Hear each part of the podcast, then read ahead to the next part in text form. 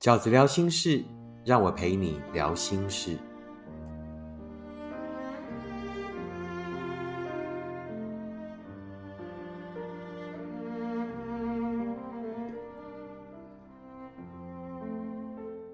大家好，我是饺子。饺子聊心事有一段时间没有更新了，要跟大家说抱歉。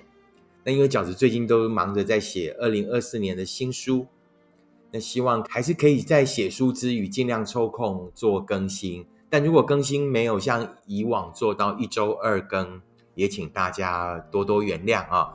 那之后只要一忙完新书，饺子会尽快再把进度追上来。谢谢你们的体谅。那今天要聊的题目是呢？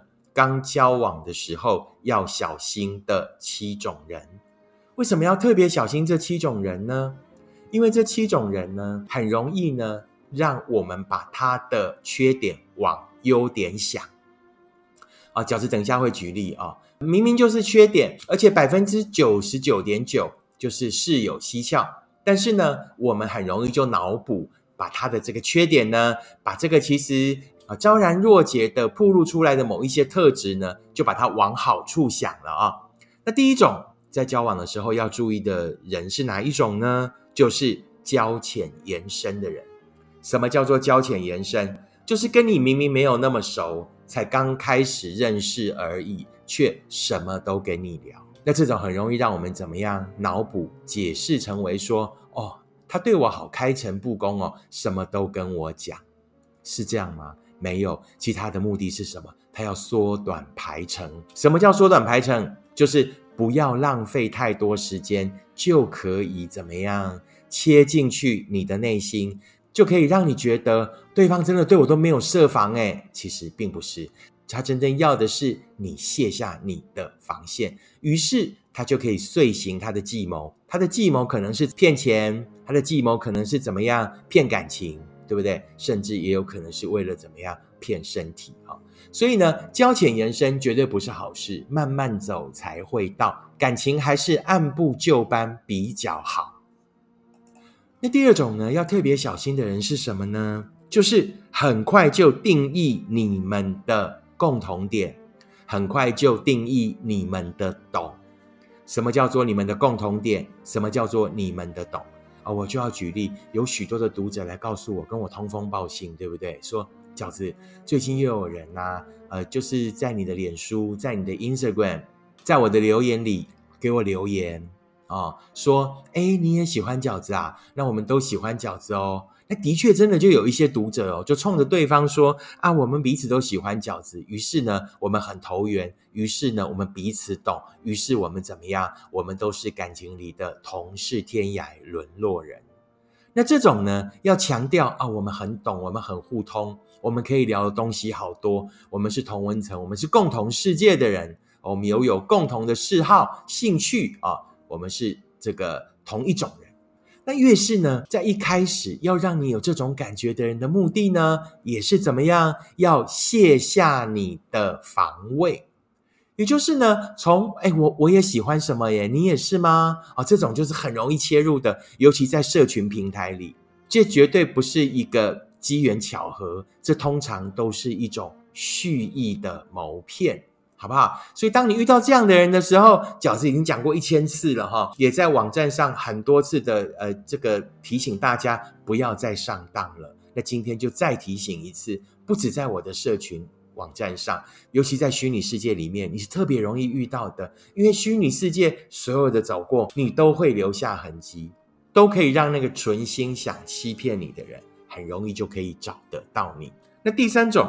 什么样的状况呢？你就要特别小心，就是一开始就对你很好的人，一开始就对你很好的人呢，有三种，一种就是存心要骗你，对不对？要骗你上钩。那第二种是怎么样？啊，笨笨的。什么叫笨笨的？因为呢，他看全世界的人，这个男生追女生都要这样嘛，对不对？都要对女生很好啊，要送她东西，要带她去吃好的。因为全世界的人在谈恋爱一开始就这样啊，他也想不出新招，于是他就跟着大家一样都这样。你感觉到他对你很好，于是呢，当你决定终于把心交给他的时候呢，这个人很容易呢一下屁股不见了。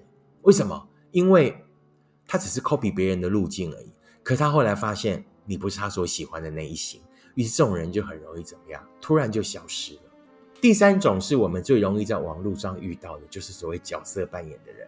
这种人呢，事实上呢，不一定真的想谈的是感情，他们只是想享受某一种角色扮演的快感而已。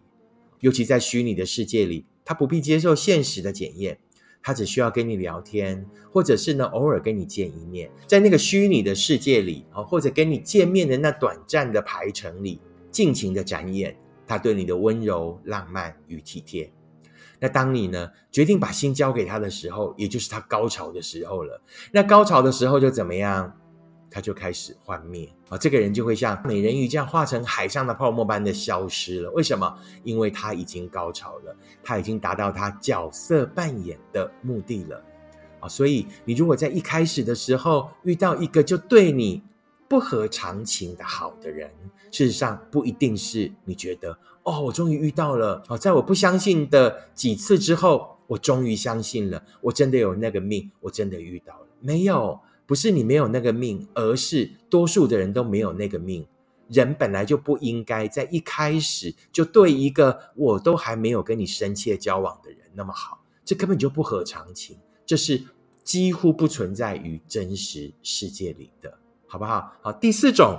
什么样的人在一开始刚交往的时候，你遇到的你要特别小心呢？就是没什么讨论空间，什么都要听他的。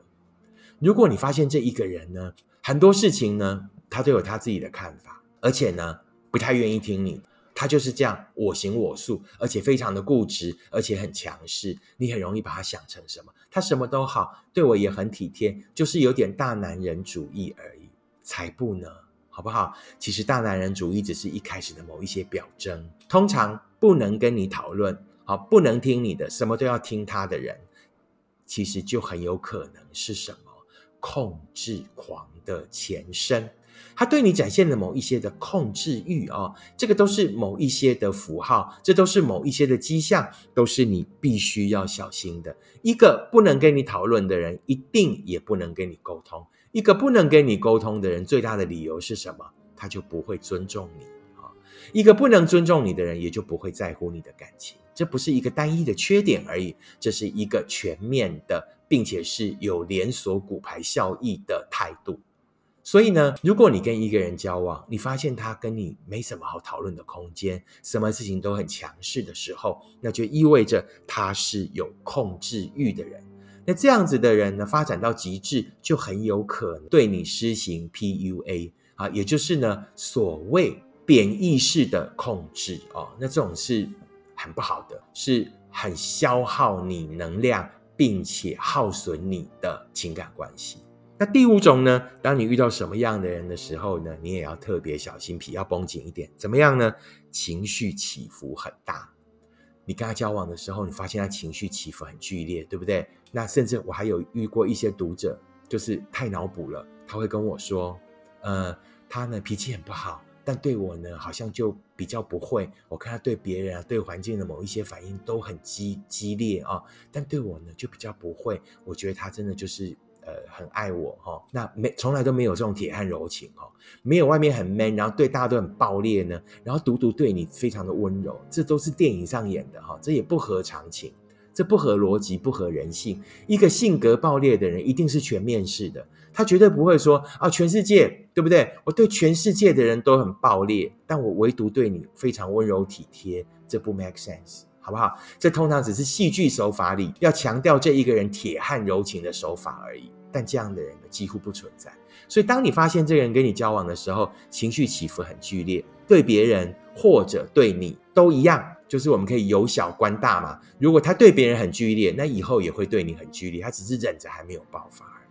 当一个人情绪很剧烈的时候，他发展到极致，就有可能是怎么样？四个字，很恐怖的恐怖情人。第六个就是呢，在一开始的时候呢，就跟你讨论情商。什么叫做讨论情商？就是告诉你啊，我过往受过什么情商，或者我正在走出什么情商。那这种人就很有可能是在找什么？找庇护所啊，跟在找工具人的人，好不好？基本上准备好的人才够给你幸福，绝对不要成为一个人的庇护所。绝对不要成为一个人情商的庇护所，不要到事后才发现自己只是他这一段路上的工具人而已。所以呢，如果你遇到一个人一开始交往就跟你讲啊，我过往有什么情商，你就要很小心。啊。第一，他可能在打预防针，为了他性格上的某一些不肯调整，在打预防针，告诉你我过往就是怎么样，所以我后来就变成一个什么样的人，还引到待机啊，那他的事哈，他得调整好再来。哈，你没有必要为他的过往负责。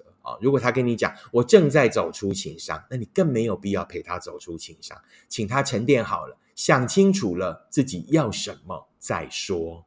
最后一种，当你遇到这种人的时候呢，你也要非常的小心。也就是什么样的人呢？就是刚开始就跟你谈身体、跟你聊色，那这种通常都是醉翁之意不在酒，可能就只是要找炮友而已哈。以上七种，当你遇到这样的人的时候呢，你就要特别的小心。第一种呢，交浅言深，想缩短排程。啊，想缩短排程的人呢，通常就是呢不想浪费时间，想尽快达到目的的人。那第二呢，就是很快想要给你定义成我们有很多共同点，我们是相同类型的人。好，那这种目的呢，就是要卸下你的心防。第三，一开始就对你很好，这种呢，通常都是有角色扮演癖的人啊。那第四呢，就是呢，没什么讨论空间，都要听他的，这种就是控制欲很强的人。第五呢，情绪起伏很大，很容易遇到恐怖情人。第六，跟你讨论情商，不要成为他的庇护所，不要成为陪他这一段的工具人。第七就是跟你谈身体、谈色，他想找的呢，通常就只是炮友而已。以上，如果你遇到这七种人的时候，要特别提高警觉，不要脑补，觉得那是他的优点。不，这些都在呈现着这一个人可能接下来会展露出来的不好的结果。希望可以给啊，目前正在交往或者未来当你遇到了对象的时候的一个参考的标准。如果你喜欢饺子的 Podcast，请你按五颗星、订阅、留言，并且跟你身边的朋友分享。如果你也喜欢饺子的观点，请你用行动支持饺子二零二三年的书。你会坦然面对每一场告别。我们下次 Podcast 见，拜拜。